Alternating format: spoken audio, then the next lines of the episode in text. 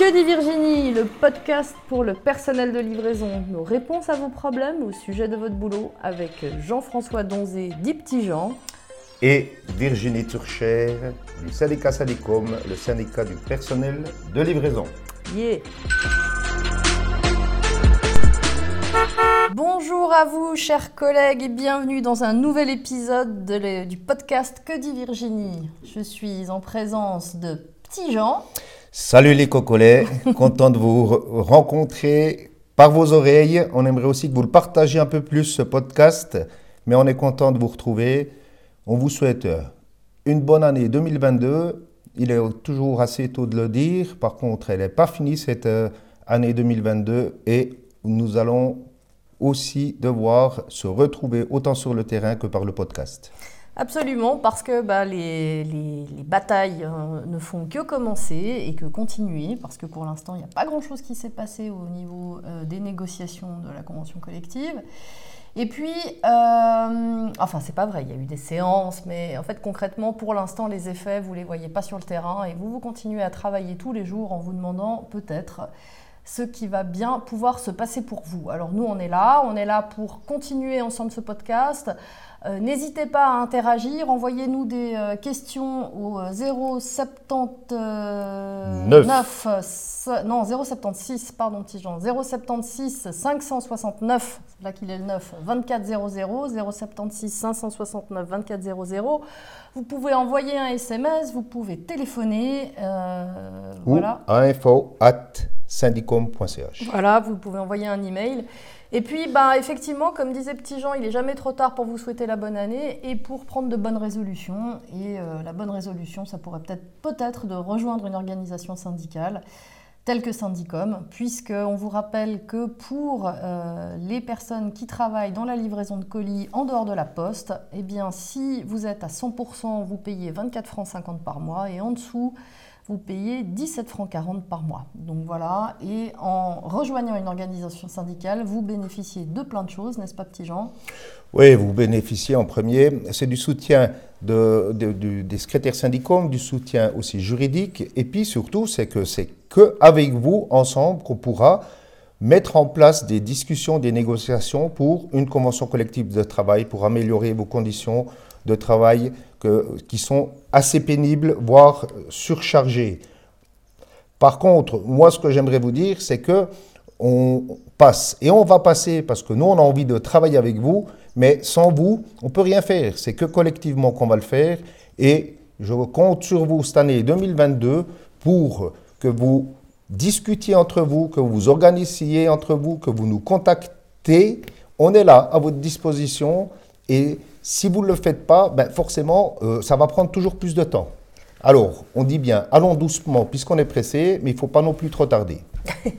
Absolument petit Jean, parce qu'en fait c'est le collectif qui fait bouger les choses en fait. Individuellement, parfois on a l'impression qu'il peut rien se passer, mais si on se met tous ensemble, en fait on peut faire bouger la machine. C'est le principe, c'est le principe de l'organisation, c'est le principe du syndicalisme et c'est le principe sur lequel nous on a, enfin c'est le principe qui nous tient à cœur et qu'on vous répète sans doute euh, à chaque fois euh, qu'on vous parle par le biais de ce podcast ou quand on vous rencontre sur le terrain, mais c'est comme ça qu'on avance en fait, il n'y a pas de miracle et, euh, voilà, c'est pour nous la chose la plus importante à vous faire passer.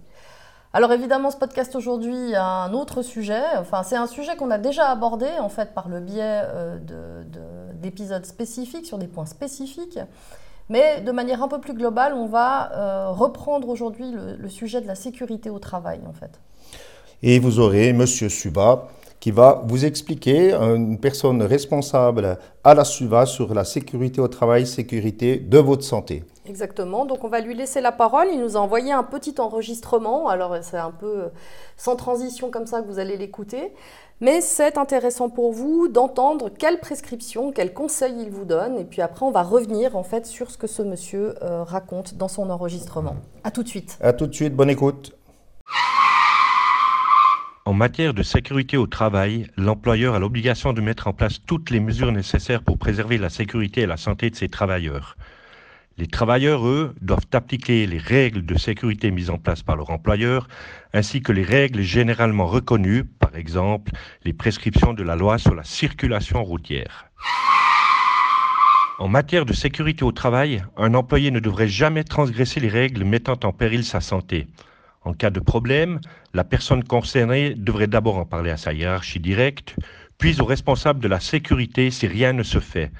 Finalement, s'il constate de graves manquements et qu'il ne trouve pas de réponse à l'interne, il peut s'adresser à la SOUVA pour les aspects en lien avec la sécurité au travail, comme la prévention des accidents et des maladies professionnelles, ou alors à l'inspection cantonale du travail pour tous les aspects liés à la loi sur le travail, comme les horaires, temps de pause, pression du temps, protection de la santé, etc.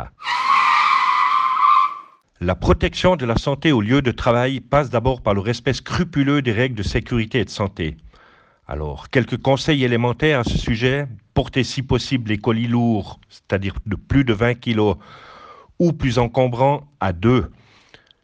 Prendre le temps de descendre normalement du véhicule et ne pas sauter. Il faut respecter les prescriptions de la loi sur la circulation routière même lorsque vous êtes sous la pression du temps. Porter des vêtements bien visibles, porter des vêtements haute visibilité la nuit et lors de conditions de visibilité réduites. Enfin, le dernier conseil, respectez les horaires de travail et faites régulièrement des pauses. Voilà, chers collègues, vous avez pu entendre, écouter euh, Monsieur Suva sur la sécurité au travail, de la santé, mais ce qu'on peut retenir, ce qu'on avait déjà parlé, c'est un point particulier mais hyper important pour vous, c'est la sécurité sur la circulation routière. Circulation routière, on sait que que ce soit pour en cas d'accident, que ce soit en, même vos pneus euh, qui sont peut-être lisses, vous êtes responsable et ça mhm. c'est hyper important que si ça ne joue pas, c'est directement euh, faire remonter à vos responsables, à votre supérieur direct, à votre hiérarchie. Et puis si il n'y a rien qui change, c'est faire appel ou nous contacter Syndicom ou faire appel à la SOUVA ou à l'inspection du travail. Oui, effectivement, parce que, en fait, euh, oui, vous êtes responsable de votre comportement sur la route euh, quand euh, vous êtes en train de travailler, mais si votre matériel, en l'occurrence, est défectueux ou votre fourgon a des problèmes, c'est à votre employeur directement de prendre en considération ce genre de, de, de particularités et de veiller à ce que votre santé au travail et à votre travail soient réalisés dans de bonnes conditions. C'est son obligation à l'employeur et pas forcément uniquement à la vôtre. Et on sait que souvent, parfois, on a tendance à reporter sur vous tous les problématiques liées au véhicule ou à la circulation routière. Et euh, c'est pas aussi simple en fait. Il y a une responsabilité, une co-responsabilité. Il y a votre comportement sur la route, mais qui est souvent euh, euh, relié à votre éventuelle fatigue ou à votre stress, mais il y a aussi euh, tout ce qui concerne votre matériel au travail en fait. Et vous verrez que les quelques points qu'on va aborder dans cet épisode sont liés à l'obligation de l'employeur direct de faire en sorte que vos outils de travail soient fournis correctement pour l'exécution de votre travail, selon l'article 327 du Code des obligations. Voilà. Et on, sait aussi qu'il vous le répète, M. Suva, dans son explicatif, que votre employeur est tenu de, mettre en place pour la sécurité au travail, mais vous, vous êtes aussi tenu à la réglementation, mhm. donc il se décharge, comme dit Virginie, il se déchargera toutes les fois que vous devrez enfreindre cette sécurité au travail. Donc, que si vous faites choper un radar, si vous avez un accident à cause de la vitesse, ça se retournera contre vous. Mais c'est lié à votre stress, ça. Ouais.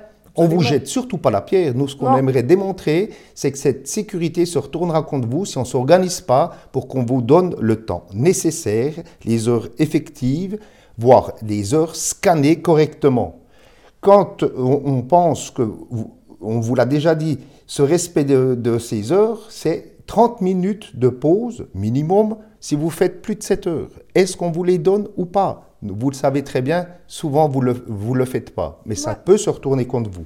Bah effectivement, alors on vous l'a déjà dit dans un épisode dédié pour les pauses, mais vos pauses, vous devez les faire en fait. On doit vous obliger à les faire, et si on ne vous oblige pas à les faire, vous devez les prendre. C'est vraiment très important pour vous, c'est important pour vous d'avoir ce temps de repos. Et puis, à contrario, et ça on l'a vu aussi, et c'est ça qui est quand même assez incroyable, c'est que dans des périodes éventuelles de l'année où il pourrait y avoir moins de travail pour vous, moins de ramasse euh, de colis ou ce genre de choses, typiquement en plein milieu de l'été où euh, là, euh, en fait, il n'y a pas assez de boulot concrètement pour faire la journée, Là, on va, on peut vous dire, votre employeur peut vous dire, ben, si t'as pas et que tu es en route, mais que tu n'as pas de travail ou tu n'as pas de ramasse sur le moment, bah, tu, tu, tu ton scanner. Et puis en fait, ça, c'est pas légal non plus, en fait, parce que ça se décompte de votre temps de travail, c'est une forme de triche d'une certaine manière, et vous vous retrouvez avec des heures négatives.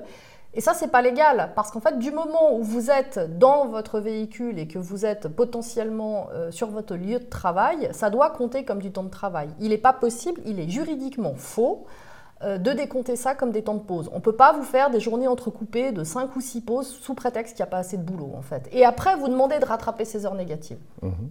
Et puis, quand il faut euh, que vous mouillez le maillot, on vous demande de faire ces heures supplémentaires qui, en somme toute, ne vous sont pas payées.